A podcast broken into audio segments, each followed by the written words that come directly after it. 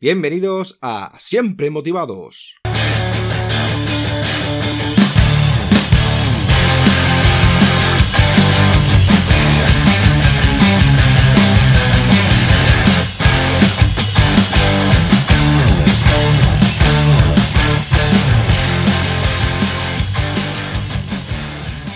Bienvenidos a Siempre Motivados. Hoy tenemos de invitado a Juan Carlos Pérez Serrano. Juan Carlos es coach transformacional y nació en Ciudad de México. Juan Carlos tiene varias certificaciones internacionales, pero cree que la más importante escuela es la vida. Cada ser humano que se ha cruzado en su camino le ha enseñado algo. Él se considera solo una herramienta de los procesos de transformación. Y sin más dilación, vamos a presentar al invitado de hoy. Hola Juan Carlos, ¿qué tal estás? Hola, ¿qué tal? ¿Qué tal David? ¿Qué tal? ¿Qué tal? ¿Cómo están nuestros queridos amigos de Siempre Motivados? Les envío un enorme, un enorme saludo desde México, de, específicamente desde la ciudad de Monterrey, Monterrey, Nuevo León. Eh, qué gusto, qué gusto poder estar contigo, David, qué gusto poder estar compartiendo con todos ustedes. Y bueno, aquí estamos, aquí estamos para poderles servir, para poderles apoyar. Muy bien, igualmente de estar aquí contigo. Bueno, cuéntanos quién es Juan Carlos Serrano y explícanos mejor tu profesión. Fíjate que, que eso es una, una, muy buena pregunta, es una pregunta que hasta este momento llevo 39 años haciéndomela. ¿Quién soy yo? es una pregunta, yo creo que pueden haber preguntas trascendentales en nuestra vida, ¿no? Preguntas como, ¿para qué estoy aquí? ¿Por qué estoy aquí? ¿Qué pasa después de la muerte? ¿Cuál es mi, verdadero propósito? Eh, ¿Cuál es mi misión en la vida? Y y es algo que te voy a decir que es algo que, tiene un constante cambio, tiene un constante movimiento. Eh, yo he tomado muchos talleres, muchas certificaciones, muchos seminarios. Eh, lo único que sí sé es que estoy consciente, te lo puedo decir en una manera, y, y, una manera eh, ideal de cómo me podría yo considerar, ¿sí? Te lo puedo decir de una manera biológica, te lo puedo decir de una manera energética, pero vamos a empezar desde el principio, ¿no? Este, mexicano, 39 años, casado, tengo una empresa de coaching precisamente. Eh, yo empecé trabajando con el área del coaching en el año 2004. Fíjate que el, tema del coaching era un tema muy eh, cerrado. Mucha gente no hablaba precisamente acerca del tema del coaching. Y pasa algo muy chistoso. El coaching, el coaching tiene muchas áreas, tiene muchas vertientes, pero sin importar qué vertiente sea o qué área sea, yo siempre me he dado cuenta que la gente que busca coaching, sin importar qué tipo de coaching, la gente siempre está en busca de algo más. Siempre desea una chispa, siempre desea una iluminación, siempre desea un crecimiento. Y a mí me pasó, me pasó precisamente, yo como dice la canción de Ricky Martin, antes del año 2004, pues bueno, yo tenía 24 años, eh, yo tenía mi vida loca, yo tenía mi vida desbocada. Eh, te puedo decir que hay un antes de, del coaching y hay un después del coaching en la vida de Juan Carlos. Y prácticamente yo lo tenía todo en mi vida, ¿no? Mi familia, mis padres, mi trabajo, mi negocio, dinero. Eh, lamentablemente yo nunca le daba el valor a las cosas. ¿sí? Yo soy una persona que me considero realmente afortunada, muy agradecido porque yo no busco trabajo, el trabajo siempre me busca a mí. Eh, las puertas de mi, de mi oficina siempre están sonando, los teléfonos siempre están sonando, la gente siempre se acerca conmigo, me presenta proyectos. Eh, pero ¿sabes qué sucede? En, en, aquella temporada yo nunca le daba valor a las cosas. O sea, créeme que para mí conseguir clientes ha sido extremadamente fácil en mi vida y por ende la llegada también de los recursos también era muy fácil. Entonces, pues llegó un momento en el cual pues yo me hice ocioso. Yo solamente trabajaba tres días en, la semana, Trabajaba martes, miércoles, jueves y a partir del viernes hasta el lunes era pura fiesta, pura perdición. Y yo sentía horrible porque decía, en cualquier momento voy a caer en un problema, ¿no? En cualquier momento, pues bueno, eh, yo veía como la gente eh, se enviciaba, se drogaba, decía, en cualquier momento yo voy a, terminar también de lo mismo. Entonces, eh, sale esa chispa, de nuevo nace esa chispa diciéndome, ¿sabes qué, Juan Carlos? Necesitas hacer algo más, hacer algo diferente. Y es ahí donde precisamente eh, empecé a recibir mi primer taller de coaching, un, taller de coaching transformacional. Eh, un taller muy padre, un taller muy lindo, aprendí muchas cosas, aprendí, aprendí la definición de mi ser en el área de ontología, la gente que tiene conocimiento en el área de coaching sabe que la ontología pues es el estudio del ser, Eh, respondiendo a la pregunta que me hacías, ¿no? Juan Carlos, ¿quién eres? Pues bueno, mucha gente me va a preguntar, Juan Carlos, bueno, ¿quién eres tú en tu ser? Pues bueno, yo soy un hombre valiente, congruente y honesto, así te lo puedo decir. Biológicamente, energéticamente, te puedo decir, bueno, pues hay una partícula del universo, ¿no? Soy una parte más del universo. Eh, creo que todos estamos interconectados. Creo que una de las razones de los propósitos que, pues bueno, eh, hay en mi vida es poder guiar, ser, ser un canal para llevar la información a la gente. Y hablo, hablo de, no yo enseñarles, hablo de que la gente me permita aprender de ellos.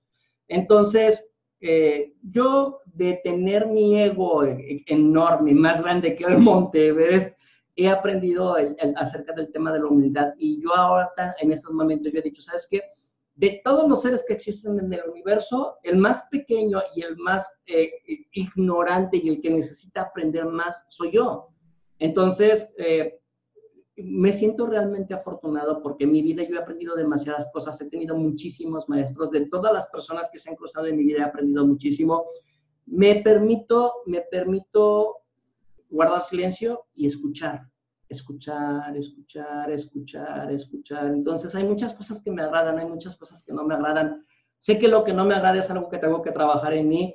Sé que eh, mi compromiso es poder defender a la gente que es inocente, a los seres que son inocentes, a los seres que no se permiten poderse defender ellos mismos. He defendido muchas causas, he defendido a mucha gente. Entonces, eh, me permito precisamente poder aprender para que yo pueda dejar un legado. No me interesa, y te voy a compartir, David, te voy, voy a compartir, amigos, eh, no me interesa que el nombre de, Juan Carlos Pérez no resuene y esté en, una marquesina eh, con, grandes letreros, anuncios, con una enorme y, preciosa este, biografía en Wikipedia. No me interesa eso. Lo que me interesa es dejar el aprendizaje, es dejar la enseñanza. Entonces, decidí dedicarme al tema del coaching, del tema del coaching transformacional. He manejado coaching personal, coaching empresarial, coaching de negocios, que es a su vez, pues bueno, un conjunto de mucha información que yo estoy dispuesto a compartir con la gente. Entonces, eh, sobre todo porque me considero exitoso, me considero muy exitoso en mi vida y no tiene nada que ver con el tema de, ser un, Bill Gates, ¿no? Un, Jeff Bezos, ¿no? Entonces, se trata, se trata de que tú encuentres una paz interior. Eh, eh, y hablo de que sea una paz interior a tal grado que logres combatir el problema del cáncer más grande que tiene el ser internamente, que tiene que ver con el tema de la comparación. Si tú logras evitar el tema de la comparación, literal, todo lo que se te ponga enfrente en tu vida va a dejar de ser relevante y vas a lograr tener una paz interior. Y por ende, en una paz interior te permite ser más productivo, generar más cosas, dejar un mejor legado, etcétera, etcétera, etcétera, etcétera. Muy buenas palabras, la verdad. ¿Y cuándo elegiste, a qué edad te diste cuenta para, que, para orientarte en el sector del coaching? Fíjate que, pues bueno, yo empecé muy pequeño con, con, el tema de la enseñanza. Muchos tests que yo hacía cuando yo estaba en, en, educación básica de pequeño, decían, Juan Carlos, es que tú debes de ser maestro. Pero yo no me encuadraba en, en, el tema de ser un profesor de una escuela, ¿no? Enseñando a niños, enseñando a chicos de secundaria. Eh, no, no me gustaba incluso ni siquiera ser profesor en una universidad, no, no me gustaba. Yo decía, ¿sabes qué? Es que la vida es dura y, tienes que, enseñarle a la gente a, defenderse. Eh, empecé yo más o menos como eso de los 14, 16 años. Me gustaba mucho siempre el tema de innovación, de pararme, de, de, de tomar el micrófono en las asambleas de las escuelas. Eh, pero yo decía, ¿sabes qué? Necesito yo poderle enseñar a la gente y sobre todo poderles enseñar cómo no regarla como yo. Una persona que, como te digo, muy afortunada, pero era muy común que, que, pues bueno, yo me equivocara y me equivocara demasiado. Y obviamente, pues me sigo equivocando, lo siento mucho, perdón, soy un ser humano y está... Somos personas. Mi perfección humana, mi perfección es perfecta. Entonces, yo les enseño a la gente precisamente ese tema. Eh, llegó el momento en el cual, eh, pues bueno, tomando precisamente talleres de coaching, coaching transformacional, un día de repente, pues bueno, atrás de mí, pues estaba el equipo del staff. Yo volteo a ver al staff y, dije, yo quiero, yo quisiera ser como ellos, pero vi enfrente al, al, precisamente al orador y yo dije, ¿por qué conformarme con ser staff cuando yo pudiera ser el que esté ahí enfrente? Y a partir de ese momento eh, fue cuando me puse a trabajar mucho precisamente para poder trabajar en el tema de cómo poder dejar un legado. Entonces eso sucedió cuando yo tenía aproximadamente 24 o 25 años. Como te digo, ya fue hace mucho tiempo, fue hace aproximadamente hace 15 años. Decidí hacerlo y me encanta, lo amo, lo amo. Yo podría morirme haciendo esto, me moriría haciendo lo que, lo que amo. Eh, he, hecho maratones de coaching, me ha tocado trabajar con algunas empresas. Eh, el mayor tiempo que yo me he pasado en un escenario arriba, arriba del templete hablando son 36 horas seguidas. Inicié un día sábado a las 9 de la mañana y terminé el domingo a las 9 de la noche. O sea, imagínate, fueron 36 horas. La gente del staff, mis colegas se acercaban, me decían, bueno, ¿quieres descansar? Les decía, no, porque todavía hay mucho material todavía que dar. Claro, el domingo cuando llegué a mi casa, llegué sin energía, pero estoy muy contento, estoy muy contento de, de, todo esto y te digo, la verdad es que ha sido muy padre, han sido 15 años especialmente eh, increíbles, he conocido mucha gente, he viajado mucho, he salido muchísimo, he estado en varios países y, y lo amo, lo amo, lo amo. Entonces, pues bueno, yo lo que pueda hacer mientras esté vivo para poder dejar un legado, para poder llevar el mensaje, lo voy a seguir haciendo. Muy bien, muy bien. La verdad, en tu larga trayectoria que tienes, ¿cuáles son los problemas más frecuentes de tus clientes o personas que se ponen en contacto contigo? Mira, eh, hay, muchos temas. Es, eh, hablamos de que, bueno, en, sus vertientes del coaching, pues bueno, hablamos del coaching transformacional, el coaching personal, tenemos lo que es el coaching ejecutivo, tenemos lo que es el coaching empresarial. Creo, creo que el punto, el punto en el cual hay que separar el, coaching empresarial del coaching ejecutivo, el coaching personal, es que hay que entender que una empresa no es lo mismo que una persona, ¿sí? Eh, hay que entender que los temas de la abundancia, la riqueza la prosperidad no están peleados con, con la esencia personal de cada individuo, hay que entenderlo eso. Mucha gente está muy peleada con el dinero, mucha gente dice que el dinero es malo, el dinero es sucio, el dinero corrompe, eh, y yo les digo, no, ¿sabes qué? Lo que pasa es que es la, la, forma en cómo tú fuiste educado acerca del tema del manejo del dinero. Eh, lo que sí hago mucho énfasis cuando yo inicio con el tema de coaching, por ejemplo, empresarial, es que eh, una persona para poder vivir requiere de oxígeno, requiere de agua, requiere de sangre para poder vivir, para que tenga su movimiento, para que tenga sus funciones. Y en las empresas, en los negocios, también se requiere que tenga sus funciones, su esencia. Entonces, lo que hace la sangre de las empresas es el dinero. Entonces, al inicio yo soy muy enfático con eso. Tienes que separar el tema de que una cosa es el dinero, una cosa es la empresa y otra cosa es la persona. Hablemos, por ejemplo, en el tema de coaching personal. Cuando la gente llega con el tema de coaching personal es porque regularmente, eh, te puedo decir en el 95% de las ocasiones, la gente pierde el hilo o pierde el pie, pierde la guía hacia dónde se dirigía en su vida. En algún momento, bueno, cuando tú eras un niño, ¿no? Tú decías, bueno, yo cuando crees que yo quiero ser un doctor, quiero ser un médico, quiero ser un abogado, quiero ser un bombero, quiero ser un astronauta, pero conforme va pasando la vida, te vas dando cuenta que, bueno, eh, empieza a haber una variación, se empieza a ramificar, te empieza a llevar por caminos distantes. Yo nunca, nunca me imaginé ser coach, te lo juro, nunca, nunca, nunca. Me, yo siempre de pequeño, pues bueno, mi papá se dedicaba a la aviación, le gustaban mucho los aviones. Yo decía, bueno, también me voy a dedicar a la aviación, a lo mejor soy piloto o algo que tenga que ver con aviación, pero nunca me imaginé ser coach. Entonces, no estoy peleado con que me haya tocado ser coach, pero sí hay mucha gente que se acerca y me dice, es que estoy peleado porque yo no quería estar donde ahorita estoy. Pero lo que sí es importante es entender que existe una razón y existe un propósito por el cual llegaste hasta ese punto existieron una serie de factores, de variables que te fueron llevando hasta ese punto. Entonces, la gente se enfoca mucho en la meta, hacia dónde quiere llegar, pero pierden el hilo de toda la trayectoria, de todo lo que han hecho, de todo, todo, toda, toda, toda la trayectoria que han hecho, ¿no? Entonces, eh, regularmente siempre en el tema de coaching personal, la gente está muy incómoda respecto al lugar en donde está. Te lo vuelvo a decir de nuevo, porque Por el tema de la comparación. La gente siempre se compara con que es que mi padre logró esto, es que mi hermano está logrando esto, es que mi compañero del trabajo esto, es que mi jefe gana más dinero que yo, es que él tiene mejor automóvil, él tiene una mejor casa, es que ella está más delgada, es que ella se ve más joven, es que ella es exitosa en su vida.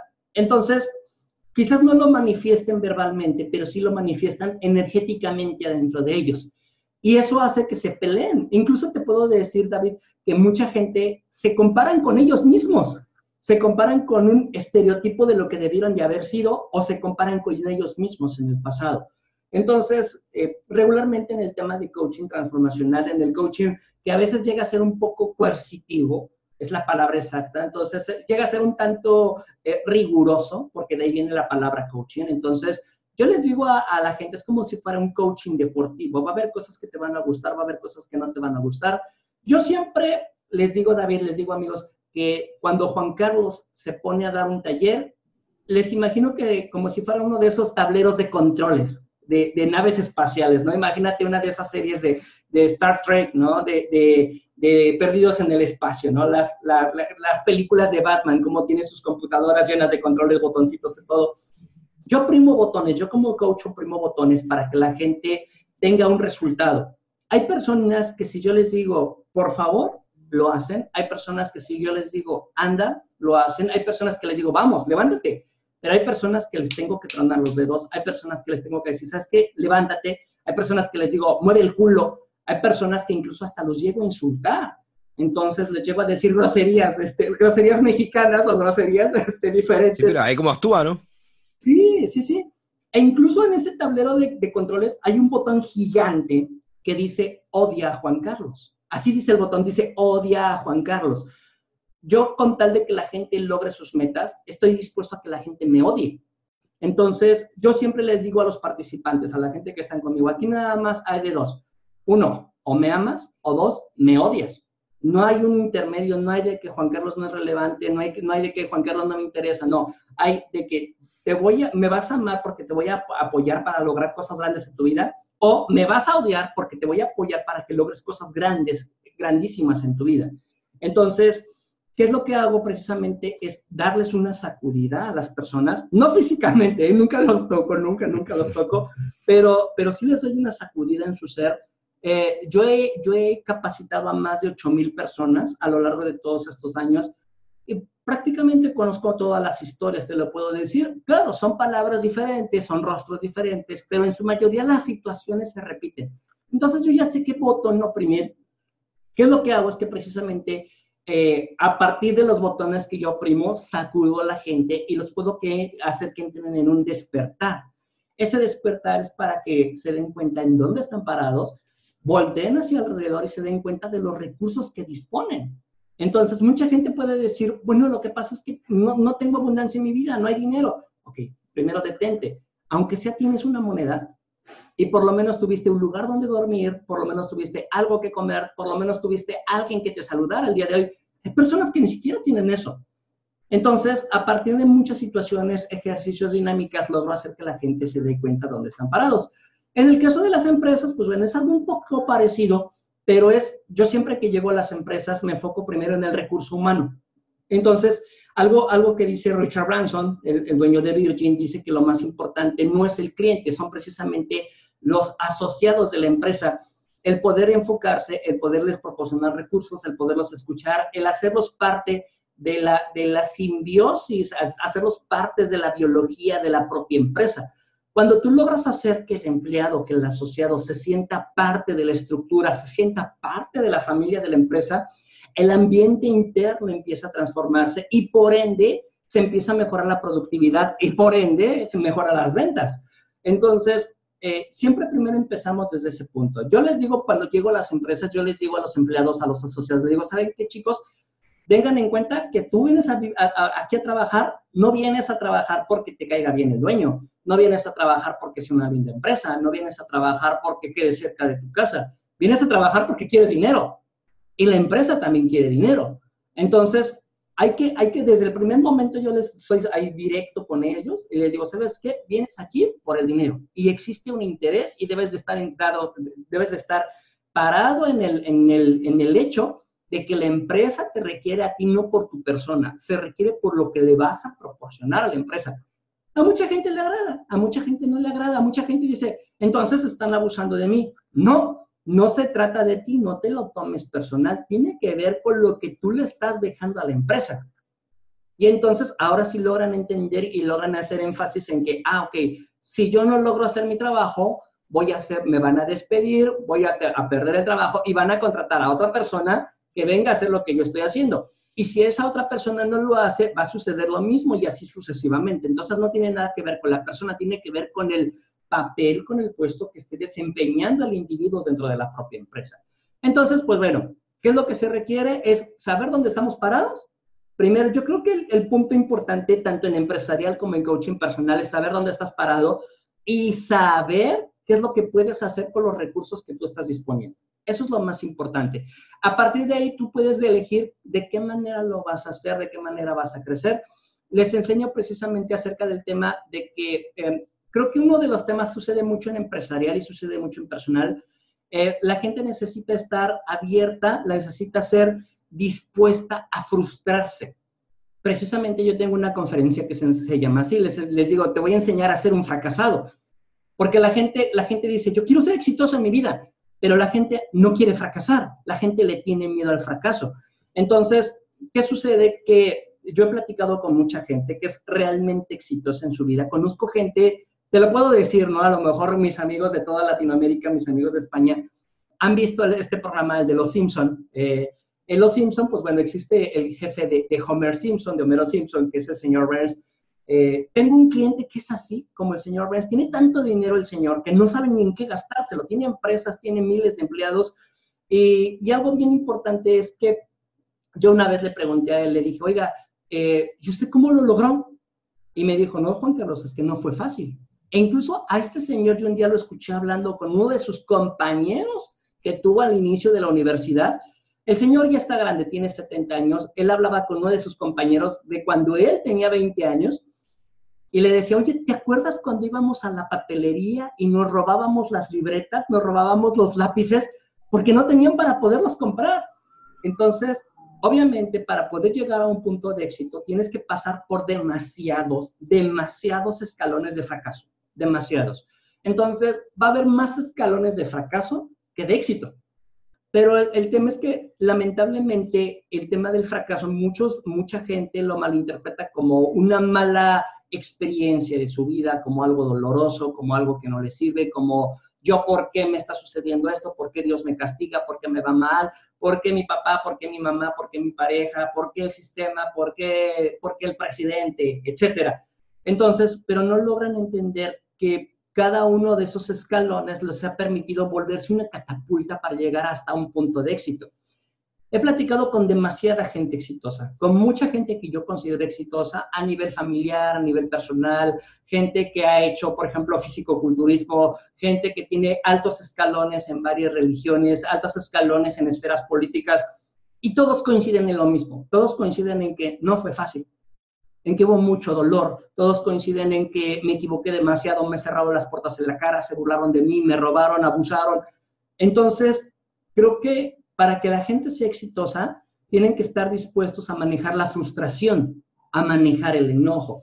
Eh, yo lo que les enseño es precisamente eso. Yo les, proporciono herramientas para que tanto las empresas como los individuos estén dispuestos a soportar el fracaso, a manejar la, la frustración. Eh, a nivel personal, pues bueno, eh, yo les enseño muchas técnicas, muchas dinámicas acerca del amor propio, acerca de la resiliencia. Les enseño, por ejemplo, a nivel empresarial, les digo, bueno, que vamos a hacer un estudio, vamos a graficar cómo hemos ido avanzando, qué nos está fallando. A lo mejor tenemos un jefe de ventas que no nos está permitiendo avanzar, a lo mejor tenemos un vendedor que está haciendo malas conversaciones entre el equipo de ventas, a lo mejor esa persona requiere un apoyo extra, a lo mejor requiere que tengamos un retiro fuera de la ciudad, eh, un fin de semana para que trabajemos en el tema de team building, etcétera, ¿no? Entonces, pero yo creo que eso es algo importante, el, el poder todos los días regresar al punto cero y todos los días al final del día saber qué tanto estuvimos avanzando, qué trabajamos, en qué nos equivocamos, para que al día siguiente tengamos otra oportunidad y poder ahora sí trabajar en la experiencia previa que tuvimos el día anterior. La verdad es que mm, sí, sí. Una cosa que veo, que claro, no es lo mismo el coaching pues, a, a, la empresa que a lo que es al personal, ¿no? Porque como tú has dicho, eh, el que está en la empresa está ahí por dinero, pero realmente en lo personal, a lo mejor eso no, no le apasiona. Claro, claro, claro. Te puedo decir que eh, regularmente todo, todo, todo, todo, todo, todo, todo, todo, todo lo que sea, lo que tenga que ver con el sistema empresarial, venta, relaciones, todo se maneja con base al miedo. Lo que nosotros los coaching, los coaches vendemos, vendemos miedo. Miedo a, ok, tienes miedo a ser un fracasado en tu vida, tienes miedo a que las cosas no fluyan, tienes miedo a perder tu, empresa, tienes miedo a perder tu pareja, a perder tu, tu estabilidad. Ok, yo tengo una respuesta para evitar que te suceda que sigas eh, eh, sintiendo ese miedo. Entonces la gente, los bancos te venden miedo, te venden miedo a que si no ahorras tu dinero vas a ser pobre. Las empresas, ¿no? Este, no sé, una empresa que venda autos te dicen, si no compras mi auto, vas a llegar tarde al lugar donde tengas que llegar o no vas a llegar. Entonces, absolutamente todo, todo te vende miedo. Entonces, creo que en lugar de que el miedo lo convertamos como que en un enemigo, hay que convertirlo como en una herramienta, como en una catapulta. El tema, el tema no es que tengas el miedo. De hecho, yo, yo me considero un hombre muy temeroso, me considero un hombre que tengo demasiados defectos. Eh, el tema es que atravieses el miedo. Te puedo decir y les voy a compartir, amigos, yo tengo un miedo, una fobia bien rara. Eh, a mí me da mucho miedo hablar por el micrófono, me da mucho, mucho, mucho miedo. Y es cosa muy rara, muy chistosa, porque yo me he parado en auditorios, he hecho streamings, me he parado, he estado en televisión, he estado en radio. Y si ustedes me escuchan, yo tengo un tono de voz muy agudo, muy, muy agudo. Yo dentro de mi cabeza yo escucho mi tono de voz muy grueso, muy, muy grueso. Entonces, al inicio, cada vez que yo escucho, que escuchaba mi voz, me daba pánico escénico. Pero yo decía, es que si yo le tengo miedo al micrófono, no voy a poder llevar mi mensaje. Y suele suceder. Suele suceder que de repente estoy en televisión, en radio, en un streaming ahorita, por ejemplo, contigo aquí en el podcast. A veces estoy en conferencias, me dan el micrófono y se escucha mi voz a través de los parlantes, a través de las bocinas. Y otra vez vuelvo a sentir el miedo frío. vuelvo a sentirlo. Pero digo, ok, el miedo no debe de ser una barrera, no debe de ser una muralla. El miedo debe de permitirme a mí tener una bandera, tener, tener un aliciente para poderlo llevar a la gente y decirle, ¿sabes qué? Tengo miedo, pero el miedo se convirtió en mi mejor amigo. Entonces, es algo muy importante que, que, yo le enseño a la gente. La gente, toda la gente tiene miedo, todos, absolutamente todos tienen miedo. La gente, es más, el que te diga que no tenga miedo, ni siquiera es humano. O sea, lo que sucede es que en el tema psicológico tenemos nuestra parte consciente, nuestra parte inconsciente. Mucha gente lo que sí dice es precisamente eso, dice, no, es que yo no le tengo miedo a nada. Ok, también decir que no tienes miedo significa que tienes un miedo de reconocer quién eres. Y no lo tienes que andar pregonando por todos lados, no tienes que andar diciendo, yo soy susceptible a esto, o yo, o yo soy débil ante esta circunstancia. No lo tienes que decir pero sí es muy importante que tú lo puedas reconocer porque esa es tu área de oportunidad donde tú vas a poder crecer exponencialmente. Sí, sí. Es que también lo que pasa, vamos, lo que pasa desde mi punto de vista, y yo creo que a, toda la humanidad, que tenemos muchos pensamientos a lo largo del día, y claro, la mayoría se enfoca a los pensamientos negativos. Sí, sí, sí, sí. Eh, nos, hacemos, nos hacemos una batalla, nos hacemos una historia tan negativa, tan horrible, eh, que ni siquiera el 10% de lo que pensamos es cierto. ¿sí? Entonces es, es, muy común que pensamos que, ah, es que me está jugando mal, ah, es que me está mintiendo, ah, es que tienen algo personal en contra de mí, ah, es que me quieren robar, ah, es que me está engañando, etc. Entonces, ok, yo, yo lo que sí he logrado detender, he logrado detectar es que, ok, está bien tener el miedo, tranquilo, no pasa nada, regularmente tenemos miedo a factores externos, no tenemos el miedo hacia un factor interno, es rarísimo tener un miedo hacia un factor interno, hacia una conversación interna de cada uno. Siempre la gente que tiene problemas de depresión, la gente que tiene problemas de ansiedad, la gente que tiene problemas eh, precisamente que tienen que ver con el área de psiquiatría, tienen que ver con factores externos. Entonces, es muy raro poder encontrar un miedo interno, es rarísimo. Puedes encontrar miedos acerca del pasado, acerca de la familia, acerca de algo que te sucedió de niño, pero tiene que ver mucho con un factor externo. Yo le digo a la gente, mira, deja de crearte historias, déjate de contar historias y si tienes algún miedo, alguna susceptibilidad, alguna historia, acércate con la otra parte y platícalo.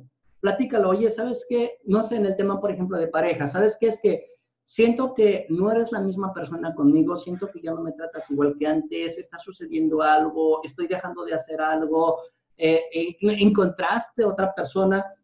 Y es muy raro, es muy chistoso porque a veces cuando nosotros mismos empezamos a formular mentalmente las preguntas, decimos, qué ridículo, O sea, ¿cómo estoy pensando que a lo mejor alguien está intentando hacerme daño cuando ni siquiera está en su posibilidad de hacerme daño? Entonces, eh, sí es importante poder lograr y poder determinar eso. Tiene mucho también que ver, eh, David, con, la vibración. ahora vamos a un, poquito hacia el área energética, el área espiritual. Entonces, tiene mucho que ver con lo que tú estás vibrando, con lo que tú estás atrayendo. Hay personas que en su vibración vibran negativamente hacia, hacia las noticias o hacia los factores externos, vibran tan negativo que lo atraen. Literal, literal, literal lo atraen. Entonces, eh, te puedo decir que, bueno, lamentablemente, pues bueno, México es un país que eh, ha sufrido mucho por el tema, el tema de la violencia. Habemos millones de mexicanos que somos buenas personas. Hay un puñado de mexicanos que lamentablemente, pues bueno, han, han abusado de la gente y han metido miedo a la gente pero ese pequeño puñado ha logrado hacer que la gente viva en un estado de miedo, en un estado de pánico. Recuerdo el caso de un amigo mío que él decía, no, es que la situación está mal, es que eh, hay asaltos, va a haber violaciones, va a haber secuestros, es que van, a, van, a, estar quemando, van a estar quemando las casas, se van a estar quemando las oficinas, se van a estar quemando los, los edificios. Pues ¿sabes qué pasó? vibró tan negativo que se lo atrajo. un día de repente, un día de repente, eh, delincuentes, pues ahora sí que lo, lo, secuestraron y lamentablemente murió, falleció.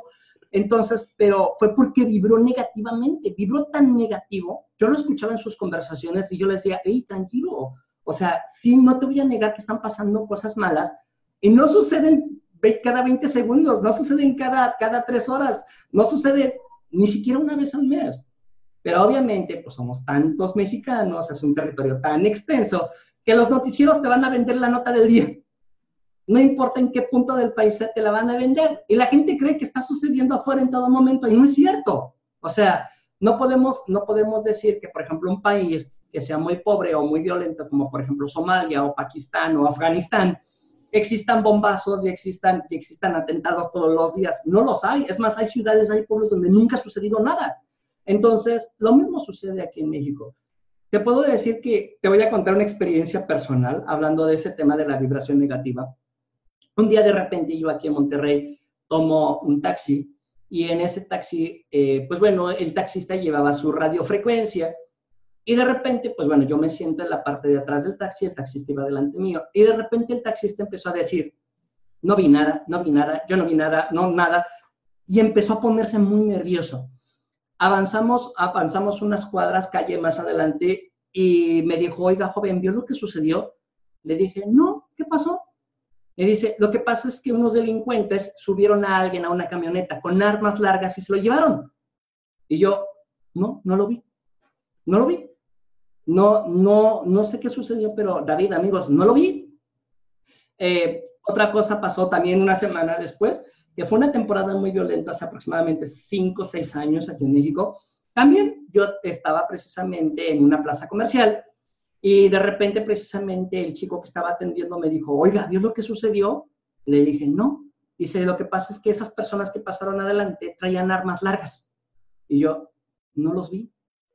O sea, yo lo que sí te puedo decir, David, lo que sí les puedo decir, amigos, es que hablando del tema de delincuencia, hablando del tema de secuestros, hablando del tema de violencia, a mí no me va a suceder. O sea, yo ya estoy programado en mi vibración, en mi energía, yo ya estoy programado para que no me suceda. Porque para empezar, yo no quiero que me suceda. En definitiva, estoy bloqueado a ese punto. No voy a decir que no exista, sí existe, pero yo no me lo voy a traer en mi vida. Entonces, todo el tema de pobreza, todo el tema de enfermedad, todo el tema de desidia, todo el tema de odio, todo el tema de, de, guerra, etcétera, no lo atraigo. Para empezar, ni siquiera existe ese concepto para mí. Tú no puedes pensar en algo, tú no puedes considerar algo que no sabes, que no sabes. Entonces, aunque yo sé que existe, yo internamente, espiritualmente, eh, me he programado para decir, ¿sabes qué? En mi vida solamente hay abundancia, prosperidad, éxito, hay salud, hay amor, hay éxito, hay compasión, hay aprendizaje. Claro, te, lo acabo de decir, existe el fracaso, pero el fracaso no es como si fuera algo negativo, es como una hermosa experiencia. A su vez, así como existen sabores cuando tú palpas una comida, que existe un sabor dulce, agrio, amargo, picoso, etcétera, también lo existe en la vida. Entonces, pero tiene que mucho que ver precisamente con este tema de la vibración. Y eso me ha permitido a mí lograr encontrar un estado de paz, un estado de plenitud del cual yo le llevo a la gente y yo le llevo a las empresas. Eh, una vez me sucedió algo muy chistoso en una empresa, precisamente un, un, colaborador de la empresa se fue a quejar con el dueño de la empresa cuando yo estaba dando coaching porque dijo, es que Juan Carlos es muy positivo. Juan Carlos es muy positivo. Y yo, pues, ¿qué hago? no puedo yo pensar en negativo porque ese concepto no lo sé. Es como si tú me pidieras hablar un idioma que no conozco. Entonces, pues yo hablo el idioma que conozco y mi idioma es precisamente el tema, el tema de ser positivo.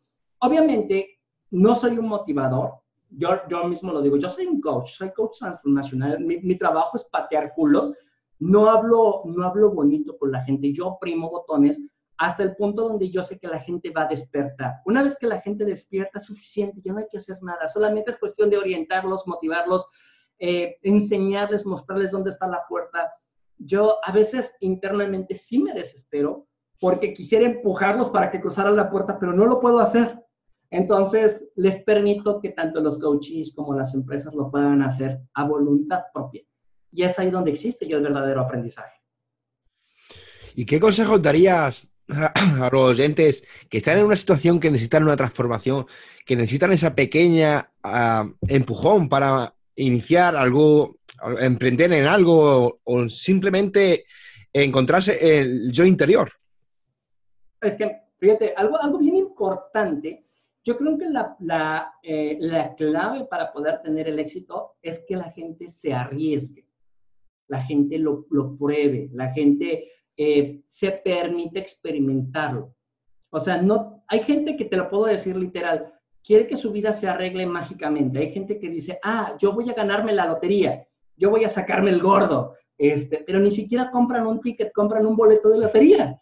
Entonces, hay gente que dice, oh, yo quiero una persona que sea linda, que sea tierna, pero a su vez internamente andan haciendo malas acciones. Hay gente, hay chicos que dicen, oh, yo quisiera estar con una chica hermosa, curvilínea, que sea perfecta en su rostro, en su cuerpo, eh, pero ni siquiera cuidan su propio cuerpo. Entonces, ok, no pasa nada, está bien, pero permítete arriesgarte.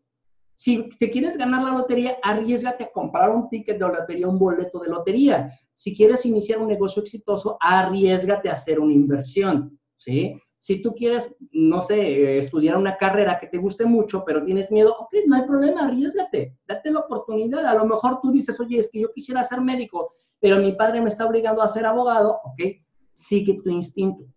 ¿Qué te dice tu instinto?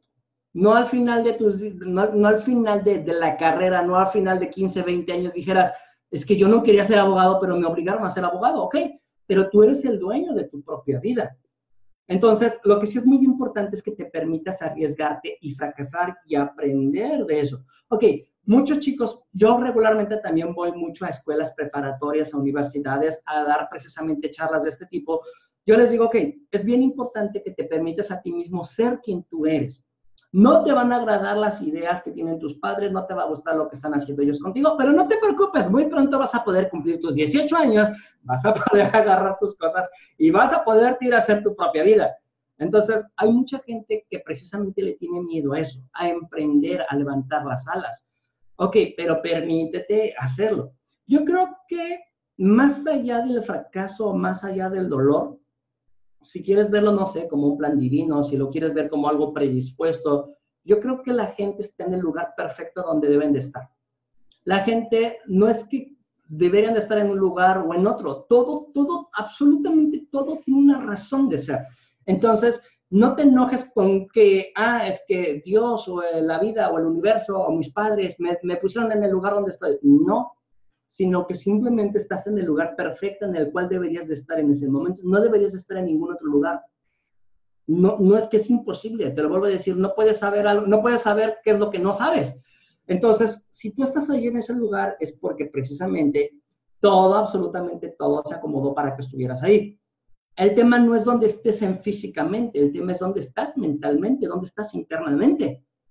Una vez que tú logras encontrar eso, ahora sí, tú ya estás fijado precisamente en, esa, en ese punto, en esa decisión hacia dónde te gustaría redirigirte. Y está perfecto, no hay ningún problema. Y precisamente uno de mis, de mis coaches es un argentino que yo quiero mucho. Él, él escribió un artículo que decía, bueno, la cagué, ¿y qué? Y sí sé que suena una palabra muy dura, ¿no? una palabra muy, muy fuerte, pero sí te equivocaste, sí. ¿Y, ¿Y qué? No pasa nada, vuelve a empezar y empieza tantas veces sea necesario. Y si te pasa la vida, por lo menos pasaste la vida haciendo lo que querías hacer, aunque te hayas equivocado. Y al final tú vas a poder decir, ah, ¿sabes qué? Es que al final quien tomó las decisiones, quien tomó las opciones, quien se equivocó, quien eligió vivir su vida así, fui yo. Así de sencillo. Entonces, yo creo que ese es donde llegas a un punto, a una paz interior. Yo creo que ese es el punto en el cual tú dices, ah, ¿sabes qué? Quiero, quiero lograr algo, ok, pero necesito arriesgarme. Yo creo que toda la gente, toda, toda la gente, ha habido gente muy exitosa, ha habido gente que se ha equivocado mucho, ha habido gente que se le han cerrado mucho las puertas, ha habido gente que se le han abierto muchas puertas, pero de una u otra forma, el tener que dar esos primeros pasos, independientemente si haya un éxito o sea un fracaso, tiene que ver con poder arriesgarse. Sí, que tiene que depender de uno mismo, no del, exterior. Exactamente. Entonces, me importa ese punto. Ajá. ¿Y qué libro nos recomendarías para, para empezar en ese, vamos, lo que estás hablando? Hay, hay, muchísimos, muchísimos libros, hay muchísimos libros que te puedo decir que han sido parte de aguas en mi vida. Uh, no sé, no sé, este, dependiendo, dependiendo del lugar en el, cual te encuentres. Eh, algo que, por ejemplo, yo, no sé, me llevan, me, me, invitan en una empresa. Y en una empresa me dicen, Juan Carlos, ¿qué libro me recomiendas? Bueno, Los siete hábitos de la gente altamente efectiva. Ese es el primer libro que yo les recomiendo a nivel empresarial, ¿sí?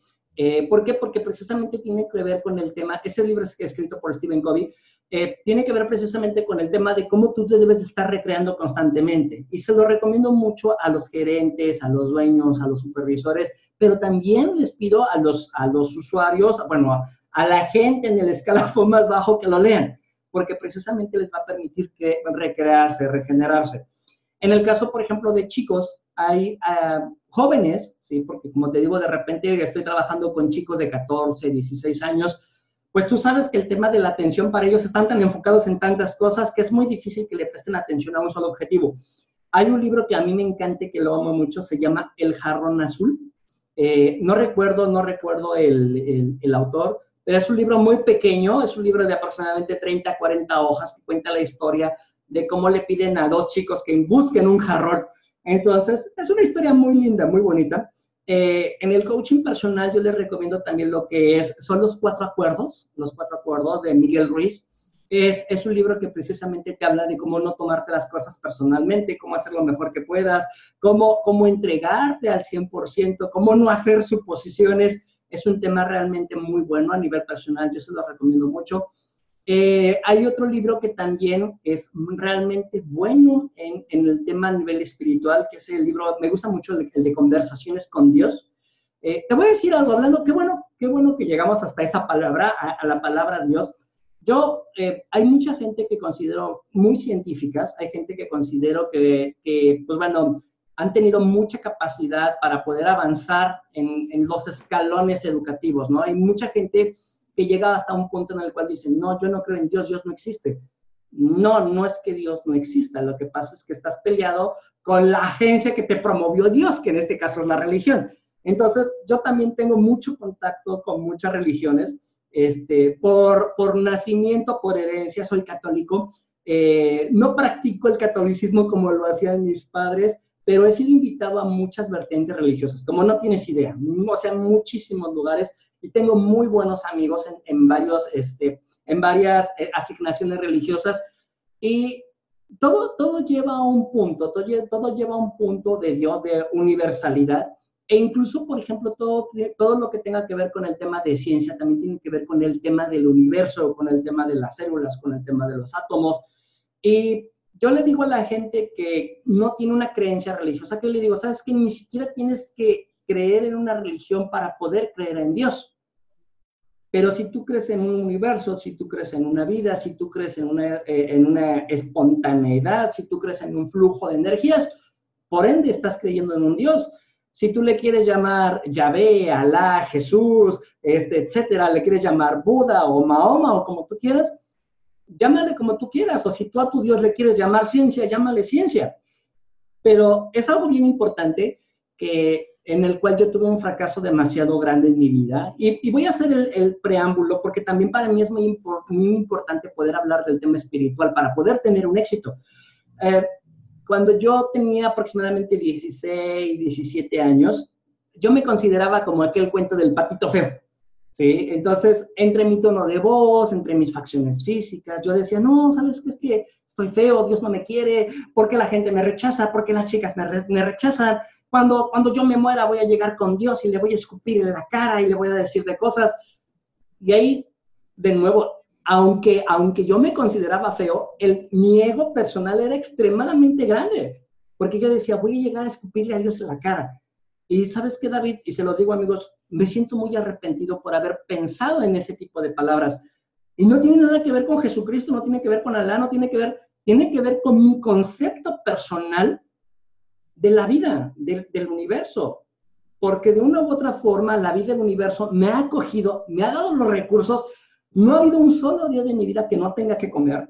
No ha habido un solo día de mi vida que no tenga un techo, una casa, un lugar en donde quedarme. Y aún así yo pensaba que yo me consideraba más grande que todo eso. Entonces, es algo muy importante que yo dije, ¿sabes qué, Juan Carlos? Tienes que dejar de pensar que eres un egoísta, tienes que dejar de pensar que eres un ególatra. E incluso, David, te puedo decir que eh, en mis relaciones amorosas, pues yo soy muy científico, de hecho, pues bueno, soy programador, este, eh, saqué una fórmula matemática del amor, según yo, y nunca encontraba pareja, nunca, siempre mis relaciones personales eran horribles. Eh, lo que sí dije, ¿sabes qué, Juan Carlos? Deja de estar pensando en eso, deja de estar pensando en esa mente de, que no existe el amor, de que no existe Dios, de que, de que no lo hay. Y pasa algo bien chistoso. Una vez que dejé, me, empecé a fluir, llegó, llegó todo eso. Llegó, llegó mi relación con Dios, llegó, llegó el amor. Ahorita estoy casado. Eh, eh, mi esposa y yo llevamos nueve años de casados. Es la persona que yo siempre pedí en mi vida.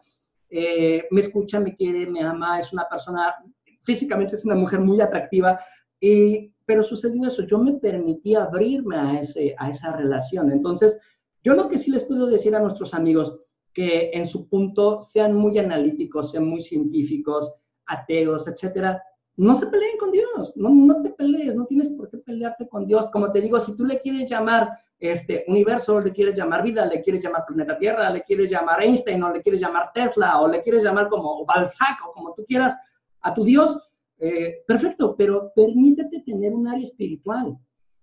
Ahora, ¿cómo, ¿cómo, yo llegué a esa conclusión? Es que es, algo muy, muy importante. Eh, te voy a dar un ejemplo muy claro. Tú tienes tu cuerpo. Si por alguna razón, algún tema, algún accidente, te mutilas la mano, tu cuerpo sigue teniendo conciencia, tu mente, tu pensamiento. Te mutilas el brazo, sigues teniendo pensamiento. Te mutilas las piernas, sigues teniendo pensamiento, conciencia te mutilas, no sé, te quitan un pedazo de intestino, sigue existiendo. La mano o el intestino o, el pie que te cortaron, ¿sigue teniendo esa conciencia? No, no la hay. incluso aunque te quitaran la mitad del cerebro, hay un punto en el cual sigue persistiendo una conciencia, sigue existiendo un pensamiento, pero hay un punto en el cual se desvanece. ¿Qué provoca eso?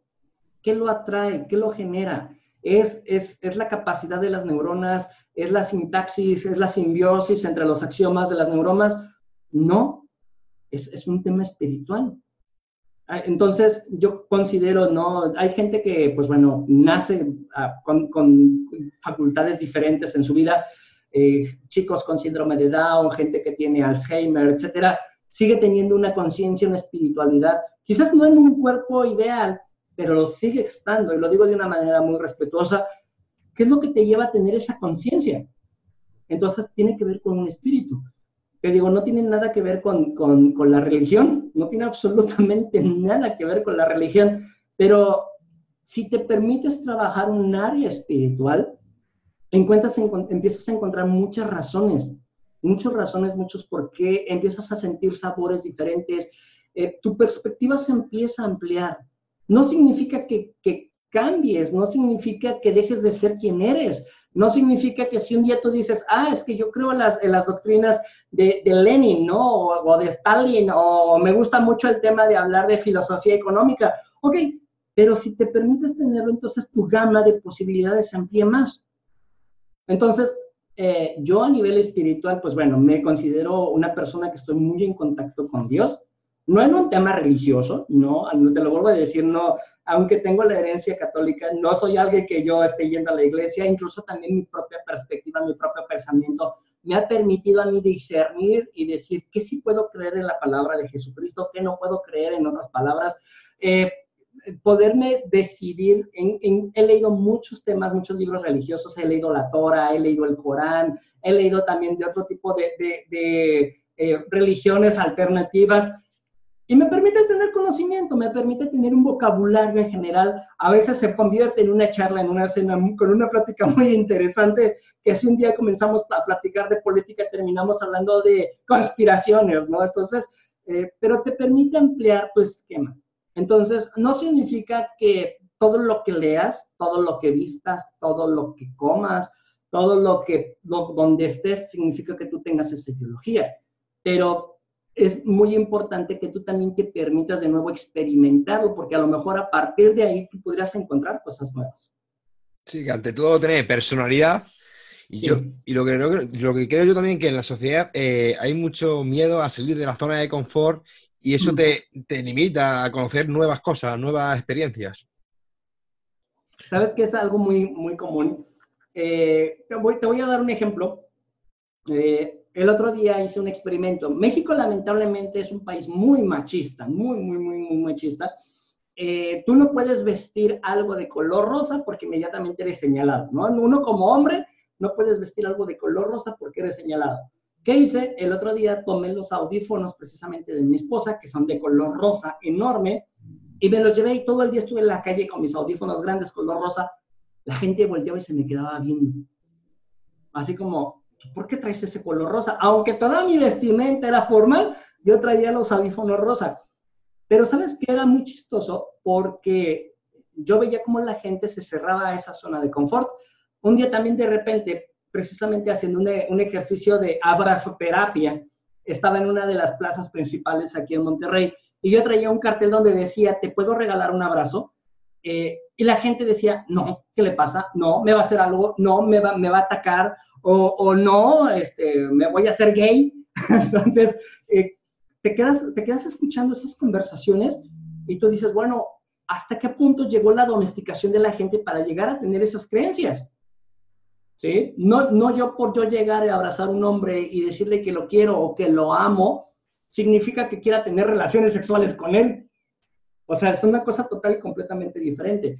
Eh, sí les digo a la gente, ¿sabes qué? Es que te tienes que permitir salirte de tu zona de confort, que regularmente la zona de confort em, empieza a nivel personal en el pensamiento, empieza a suceder mucho en la casa, en la familia, eh, yo he escuchado tanta gente, ¿no? Mexicanos que dicen, México es el mejor país del mundo, Argentina es el mejor país del mundo, España es el mejor país del mundo, y nunca en su vida han salido de su país. Entonces, yo les digo, ¿sabes qué? Date la oportunidad de salir, de conocer y de escuchar gente diferente, escuchar palabras diferentes, asistir a una asamblea de religión diferente, para que también tengas un punto, para que tengas una gama, una diversidad más, más amplia. Entonces, permitirte conocer más cosas. Si hay algo que ya experimentaste y que no te agradó, por lo menos te puedes quedar con esa idea de no me gustó, creo que debería de ser algo diferente o no era lo que yo esperaba, pero por lo menos ya lo experimentaste. Entonces sí es algo bien importante el permitirte arriesgarte para poder tener esa experiencia.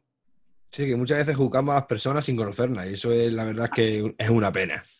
Exactamente. Y muchas veces también eh, la mayoría de las personas nos enfocamos más en el qué dirán que en pensar en nosotros mismos. Así es. Sí, este, mira, yo honestamente yo llegué a, ahorita, bueno, estoy por cumplir 40 años en el, dentro de unos 5 o 6 meses voy a cumplir mis 40 años de vida. Eh, dicen que los primeros 40 años es experiencia, ¿no? O sea, nada más o que equivocarte, la verdadera vida empieza a los 40 yo, yo creo que yo llegué en ese punto de mi vida en el cual, ¿sabes qué? Ya me cansé yo de querer impresionar a la gente, ya me cansé yo de, de, de decir, ah, es que lo quise hacer y se frustró y no salió, ya me cansé de querer impresionar, ya me cansé de, de querer tener ese cliente que a la mera hora eh, terminó cancelando el proyecto. Y dije, ¿sabes qué? Perdón lo que voy a decir, amigos, perdón, David, pero dije, al carajo todo, al carajo, no lo quiero, voy a disfrutar mi vida con lo que tenga, con lo mucho, con lo poquito que tenga. Si tengo, si tengo mucho dinero en mi bolsa, si no los tengo, si hay deudas, si no hay deudas, al carajo, todo no me interesa. voy a vestir como quiera vestir, voy a peinarme como quiera peinarme, voy a hacer lo que yo quiera hacer. Eh, no es un punto de golatría, es en un punto de paz interior. Es un punto en el cual yo digo, ¿sabes qué? Si a la gente le gusta mi tono de voz, chingón. Y si no, pues, perdón, pero este, que se vayan muy lejos. Entonces, eh, me ha permitido mantenerme tranquilo. Mm, ¿Sabes qué es algo bien chistoso? Porque ahora que tengo esta filosofía que la empecé a adoptar desde hace algunos cuantos años, hace unos cinco años aproximadamente, atraigo más gente. Atraigo más gente en mis redes sociales, cada vez llega más gente, mis estadísticas van subiendo, las reproducciones en mis canales de YouTube van subiendo, la gente que, que, inspiro se acerca cada vez más gente. Y, yo digo, pues, pues, ¿qué les atrae? No, les vale, mi, perdón, como decimos aquí en México, les atrae mi, mi valemadrismo, les atrae mi, mi ingenuidad o, o, el que no esté comprometido. Pero lo chistoso es que la gente a la cual yo me acerco a darle coaching y me dicen, es que eso es lo que estamos buscando, es que eso es lo que queríamos. Eh, y lo raro, lo chistoso, David, es que no son clientes pequeños, son empresas muy grandes. Entonces, yo digo, bueno, y, entonces voy para atrás, voy para adelante, y yo dije, no, ¿sabes qué? Al carajo. Al carajo, voy a disfrutarlo, me voy a reír, me voy a carcajear. si sale bien, qué bueno. Si, si sale mal, también qué bueno. Me voy a divertir muchísimo más me voy a permitir ser quien yo siempre quise haber sido. Eh, ha pasado algo bien chistoso, que hace unos cuantos años, hace 10 años, gracias al Facebook, yo empecé a encontrar otros compañeros y llegó el punto a través de comparación. Yo me comparaba con ellos. Ah, es que él tiene la maestría en tal, él tiene el doctorado en tal, él se compró la casa en tal. Pero ¿sabes qué sucedió? Que a partir del momento en que yo elegí vivir mi vida como yo quiero vivir mi vida, fluir en mi propia vida, esas personas que yo estoqueaba en Facebook, ahora me están buscando. Ahora me dicen, Juan, ¿cómo me haces? Juan, ¿cómo, cómo te permites? Juan, ¿qué, ¿cómo lo logras? Yo no lo he encontrado. Y yo pensando que eran los que tenían éxito, yo me volví el, el, el, el faro. Yo me volví el, punto de referencia para ellos. Y yo digo, bueno, cosa, cosa rara, cosa chistosa, que yo que pensaba que ellos eran los exitosos, y al final terminé siendo el exitoso yo con base al fracaso. Entonces, eh, me encanta, me encanta, me encanta la experiencia, me encanta, me encanta ser coach. Amo, amo equivocarme, eh, amo asistir a los auditorios, amo ir a las empresas, amo estar en los salones de juntas. Te lo vuelvo a decir, escuchar, aprender, reconocer. Es realmente difícil reconocer un error, pero es peor ser negligente y no corregir ese error. Entonces, yo, yo creo que ese es el punto en el cual tú empiezas a tener éxito, en el cual empiezas a resarcir los errores y empiezas a, como tú lo dijiste, a salir de esa zona de confort para crear una nueva zona de confort, para salir de esa zona de confort, para crear otra nueva zona de confort y así sucesivamente. Sí, la verdad es que sí. Bueno, para terminar, ¿y tienes algún proyecto en mente donde podemos contactar contigo? Mira, Gracias, gracias, gracias al universo, gracias a, gracias a ti, gracias a mis amigos de, Siempre Motivados, gracias, gracias a, a, quien tú creas espiritualmente, si le quieres llamar Dios, vida, universo, a la Tesla, o quien tú quieras, gracias, gracias porque tengo mucho trabajo.